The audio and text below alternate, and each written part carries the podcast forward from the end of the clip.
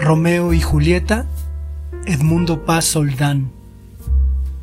En un claro del bosque, una tarde de sol asediado por nubes estiradas y movedizas, la niña rubia de largas trenzas agarra el cuchillo con firmeza y el niño de grandes ojos y delicadas manos contiene la respiración.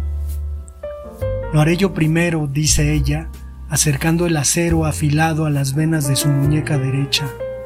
Lo haré porque te amo y por ti soy capaz de dar todo, hasta mi vida misma. Lo haremos porque no hay ni habrá amor que se compare al nuestro. El niño lagrimea, alza el brazo izquierdo. No lo hagas todavía, Ale. Lo haré yo primero. Soy un hombre. Debo dar el ejemplo. Ese es el Gabriel que yo conocí y aprendí a amar. Toma. ¿Por qué lo harás? Porque te amo como nunca creí que podía amar, porque no hay más que yo pueda darte que mi vida misma. Gabriel empuña el cuchillo, lo acerca a las venas de su muñeca derecha, vacila, las negras pupilas dilatadas. Alejandra se inclina sobre él, le da un apasionado beso en la boca. Te amo mucho, no sabes cuánto. Yo también te amo mucho, no sabes cuánto. Ahora sí, mi Romeo.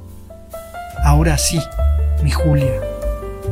Julieta, mi Julieta.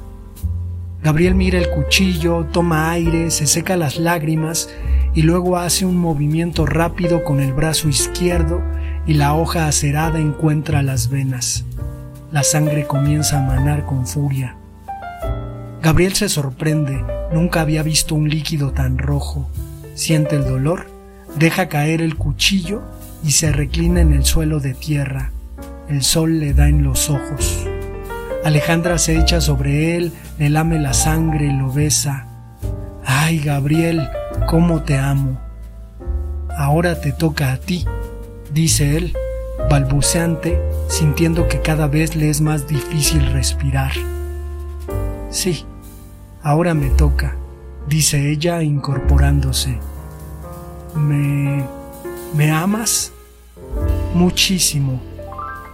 Alejandra se da media vuelta y se dirige hacia su casa, pensando en la tarea de literatura que tiene que entregar al día siguiente.